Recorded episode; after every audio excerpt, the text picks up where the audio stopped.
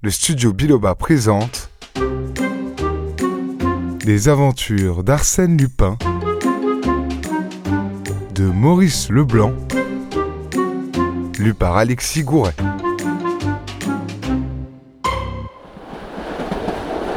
Le mystérieux voyageur, deuxième partie. En vérité, il y avait de quoi rire. Et malgré la gravité des circonstances, je n'étais pas sans apprécier tout ce que la situation comportait d'ironique et de savoureux.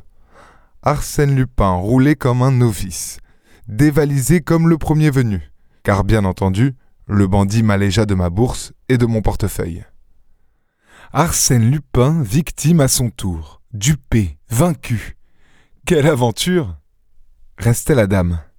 Il n'y prêta même pas attention se contenta de ramasser la petite sacoche qui gisait sur le tapis et d'en extraire les bijoux, porte-monnaie, bibelots d'or et d'argent qu'elle contenait. La dame ouvrit un œil, tressaillit d'épouvante, ôta ses bagues et les tendit à l'homme comme si elle avait voulu lui épargner tout effort inutile. Il prit les bagues et la regarda. Elle s'évanouit.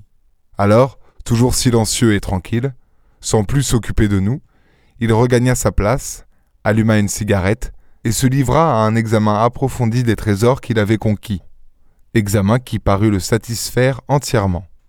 J'étais beaucoup moins satisfait.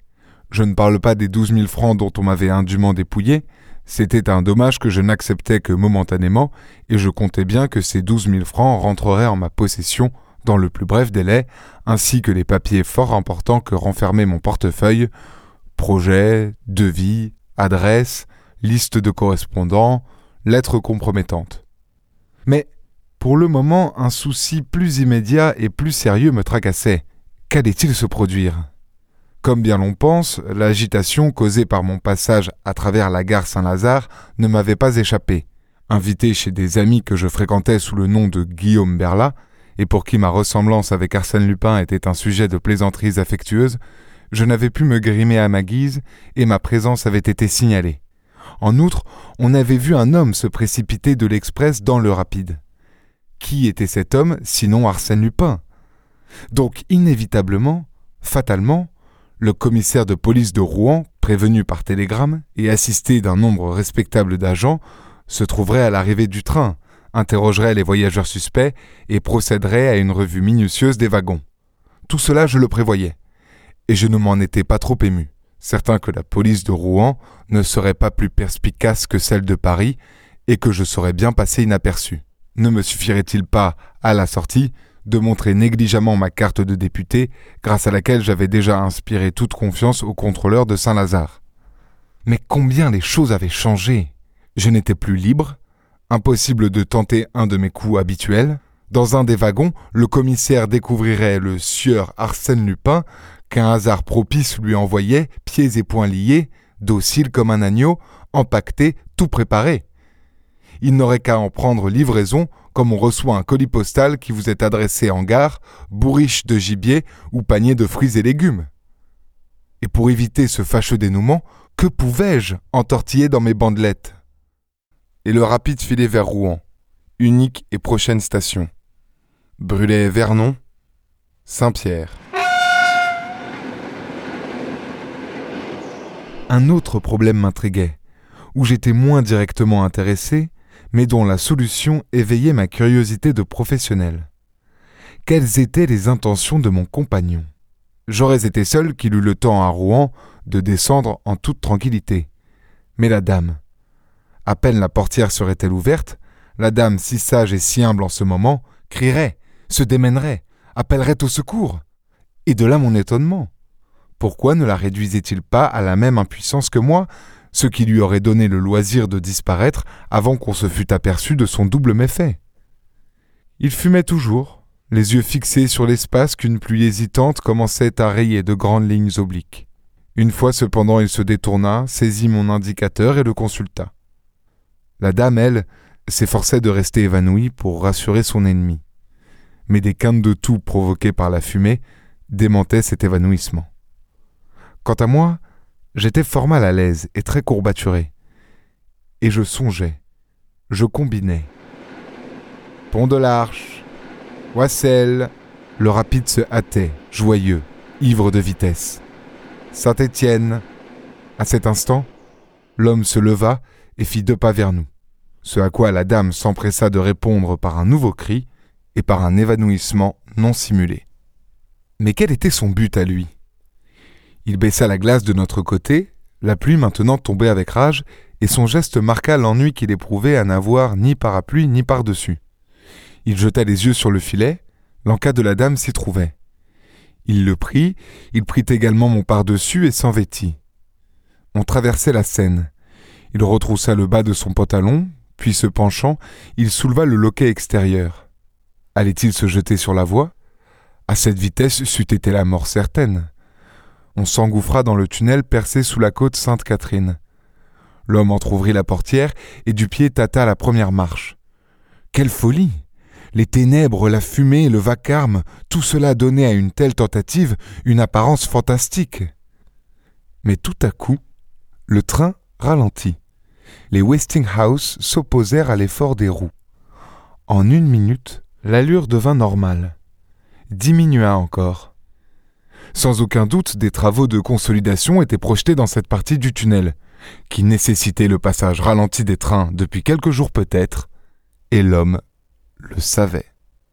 Il n'eut donc qu'à poser l'autre pied sur la marche, à descendre sur la seconde et à s'en aller paisiblement, non sans avoir au préalable rabattu le loquet et refermé la portière. À peine avait-il disparu que du jour éclaira la fumée plus blanche. On déboucha dans une vallée, encore un tunnel, et nous étions à Rouen. Aussitôt, la dame recouvra ses esprits et son premier soin fut de se lamenter sur la perte de ses bijoux. Je l'implorai des yeux. Elle comprit et me délivra du baillon qui m'étouffait. Elle voulait aussi dénouer mes liens, je l'en empêchai. Non, non, il faut que la police voie les choses en l'état. Je désire qu'elle soit édifiée sur ce gredin. Et si je tirais la sonnette d'alarme? Trop tard, il fallait y penser pendant qu'il m'attaquait. Mais il m'aurait tué. Ah monsieur, vous l'avais-je dit qu'il voyageait dans ce train?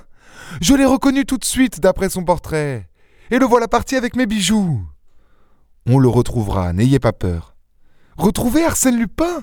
Jamais Cela dépend de vous, madame. Écoutez, dès l'arrivée, soyez à la portière et appelez, faites du bruit. Des agents et des employés viendront. Racontez alors ce que vous avez vu. En quelques mots, l'agression dont j'ai été victime et la fuite d'Arsène Lupin. Donnez son signalement. Un chapeau mou, un parapluie, le vôtre, un par-dessus gris à taille. Le vôtre, dit-elle. Comment le mien? Mais non, le sien. Moi je n'en avais pas. Il m'avait semblé qu'il n'en avait pas non plus quand il est monté. Si, si, euh, à moins que ce ne soit un vêtement oublié dans le filet. En tout cas, il l'avait quand il est descendu, et c'est là l'essentiel. Un par-dessus gris à taille, rappelez-vous. Ah, j'oubliais. Dites votre nom. D'élabore. Les fonctions de votre mari stimuleront le zèle de tous ces gens. On arrivait. Elle se penchait déjà à la portière. Je repris d'une voix un peu forte, presque impérieuse, pour que mes paroles se gravassent bien dans son cerveau. Dites aussi mon nom. Guillaume Berla. Au besoin, dites que vous me connaissez. Cela nous gagnera du temps. Il faut qu'on expédie l'enquête préliminaire. L'important, c'est la poursuite d'Arsène Lupin. Vos bijoux. Il n'y a pas d'erreur, n'est-ce pas? Guillaume Berla, un ami de votre mari. Entendu. Guillaume Berla. Elle appelait déjà et gesticulait. Le train n'avait pas stoppé qu'un monsieur montait, suivi de plusieurs hommes. Leur critique sonnait. Haletante, la dame s'écria. Arsène Lupin Il nous a attaqués. Il a volé mes bijoux. Je suis Madame Renaud, mon mari est sous-directeur des services pénitentiaires. Ah, tenez, voici précisément mon frère, Georges Ardel, directeur du Crédit Rouennais. Vous devez savoir.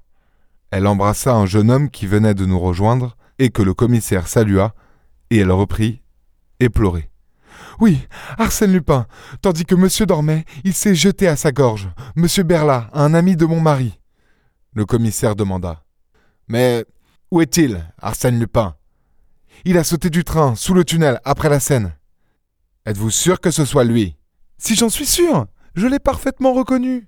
D'ailleurs, on l'a vu à la gare Saint-Lazare. Il avait un chapeau mou. Non pas. Un chapeau de feutre dur, comme celui-ci, rectifia le commissaire en désignant mon chapeau. Un chapeau mou, je l'affirme, répéta madame Renaud, et un pardessus gris à taille. En effet, murmura le commissaire, le télégramme signale ce pardessus gris à taille et à col de velours noir. À col de velours noir, justement, s'écria madame Renaud triomphante. Je respirais. Ah, la brave, l'excellente amie que j'avais là. Les agents, cependant, m'avaient débarrassé de mes entraves. Je me mordis violemment les lèvres, du sang coula. Courbé en deux, le mouchoir sur la bouche, comme il convient à un individu qui est resté longtemps dans une position incommode et qui porte au visage la marque sanglante du baillon, je dis au commissaire d'une voix affaiblie.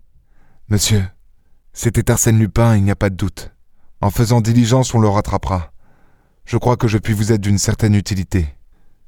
Le wagon qui devait servir aux constatations de la justice fut détaché, le train continua vers le Havre. On nous conduisit vers le bureau du chef de gare à travers la foule de curieux qui encombrait le quai. À ce moment, j'eus une hésitation. Sous un prétexte quelconque, je pouvais m'éloigner, retrouver mon automobile et filer. Attendre était dangereux. Qu'un incident se produisit, qu'une dépêche survint de Paris, et j'étais perdu. Oui, mais mon voleur, abandonné à mes propres ressources, dans une région qui ne m'était pas très familière, je ne devais pas espérer le rejoindre. Bah, tentons le coup, me dis-je, et restons. La partie est difficile à gagner, mais si amusante à jouer, et l'enjeu en vaut la peine. Et comme on nous priait de renouveler provisoirement nos dépositions, je m'écriai. Monsieur le commissaire, actuellement Arsène Lupin prend de l'avance. Mon automobile m'attend dans la cour. Si vous voulez me faire le plaisir d'y monter, nous essayerions. Le commissaire sourit d'un air fin. L'idée n'est pas mauvaise, si peu mauvaise même qu'elle est en voie d'exécution. Ah. Oui, monsieur, deux de mes agents sont partis à bicyclette depuis un certain temps déjà. Mais où? À la sortie même du tunnel. Là, ils recueilleront les indices, les témoignages et suivront la piste d'Arsène Lupin. Je ne pus m'empêcher de hausser les épaules. Vos deux agents ne recueilleront ni indices ni témoignages. Vraiment? Arsène Lupin se sera arrangé pour que personne ne le voie sortir du tunnel. Il aura rejoint la première route, et de là. Et de là, Rouen, où nous le pincerons. Il n'ira pas à Rouen. Alors, il restera dans les environs, où nous sommes encore plus sûrs, il ne restera pas dans les environs. Oh oh et où donc se cachera-t-il? Je tirai ma montre. À l'heure présente, Arsène Lupin rôde autour de la gare de Darnétal. À 10h50, c'est-à-dire dans 22 minutes, il prendra le train qui va de Rouen, gare du Nord, à Amiens. Vous croyez? Et comment le savez-vous? Oh, c'est bien simple. Dans le compartiment, Arsène Lupin a consulté mon indicateur. Pour quelle raison? Y avait-il non loin de l'endroit où il a disparu une autre ligne une gare sur cette ligne et un train s'arrêtant à cette gare? À mon tour, je viens de consulter l'indicateur. Il m'a renseigné. En vérité, monsieur, dit le commissaire, c'est merveilleusement déduit. Quelle compétence Entraîné par ma conviction, j'avais commis une maladresse en faisant preuve de tant d'habileté. Il me regardait avec étonnement, et je crus sentir qu'un soupçon l'effleurait.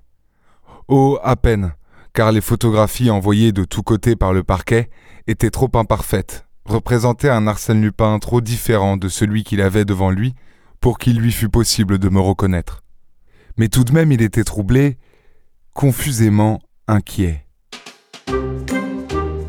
Cette histoire d'Arsène Lupin est à suivre dans l'épisode suivant.